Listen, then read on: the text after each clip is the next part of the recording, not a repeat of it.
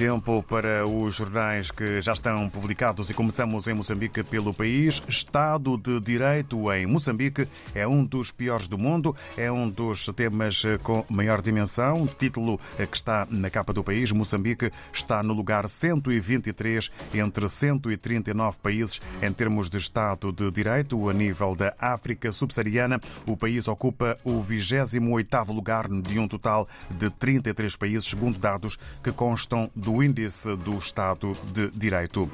Com eh, destaque fotográfico, Chocue reconquista estatuto de celeiro nacional. O ministro da Agricultura e Desenvolvimento Rural, Celso Correia, inaugurou ontem em Chocue, província de Gaza, uma fábrica de processamento de arroz com capacidade de 60 mil toneladas anuais. Assim está a capa do jornal O País. Quanto ao jornal de Angola, na Semana Russa de Energia, presidente apela a mais investimentos nos petróleos. Números eh, eh, da pandemia em Angola: 150 pacientes recuperados, 8 óbitos e 349 infecções em 24 horas. Fotografia da ministra de Estado Carolina Cerqueira com o título Mulher Rural tem papel relevante na economia.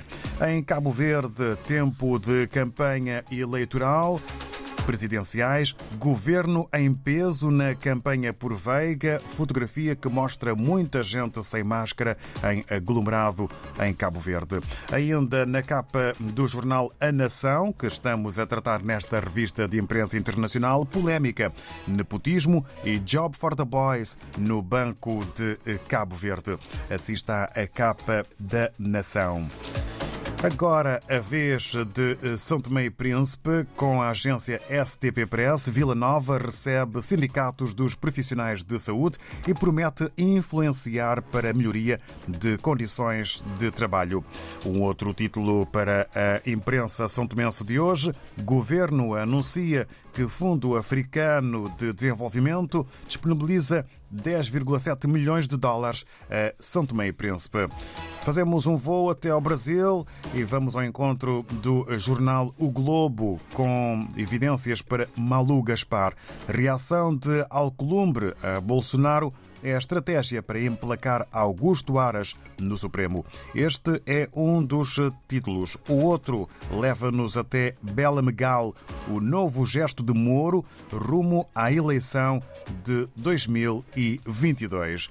Regressamos à África. Estamos agora em contacto com a Sana Sambu na eh, redação do eh, jornal O Democrata. A Sana Sambu dá-nos os principais títulos eh, desta publicação guineense. Vamos então a isso. Muito bom dia. Bom dia aos ouvintes da RDP África. Estamos aqui para a apresentação da revista semanal do Jornal Democrata da Guiné-Bissau. Para a edição desta semana, 14 de outubro, destacamos quatro matérias na capa. Manchete em letras gordas. Em nome do ensino, centenas de crianças forçadas a mendigar em Bissau sob chuva e sol, sem proteção do Estado. Centenas de crianças, chamadas crianças talibês, crianças e estudantes em tradução livre, são forçadas a mendigar moedas de franco cefa, frutas e alguns gramas de arroz todos os dias nas diferentes artérias da cidade de Bissau e em algumas cidades das regiões do país para sustentar os seus mestres corânicos, em nome da aprendizagem do Alcorão. As crianças passam diariamente mais de 8 horas nas ruas, sem proteção ou amparo de ninguém, nem do governo da Guiné-Bissau. Essas crianças enfrentam terrível penúria sob a chuva e sob o sol, procurando zonas de movimentação, sobretudo restaurantes e locais frequentados por turistas e patrões da praça, à procura de moedinhas e algumas milhas. Outras notícias destacadas na primeira página. Situação do clima. Monocultura de caju provoca danos inestimáveis na reserva florestal. Abertura do ano letivo. Sinaprof aconselha os professores a voltarem à sala de aulas para lecionar. Crise no Conselho Superior da Magistratura Judicial.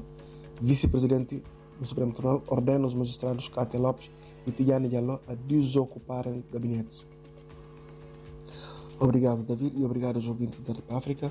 Estes são assuntos destacados na primeira página do Jornal Democrata da Guiné-Bissau desta semana. Boa jornada, companheiro.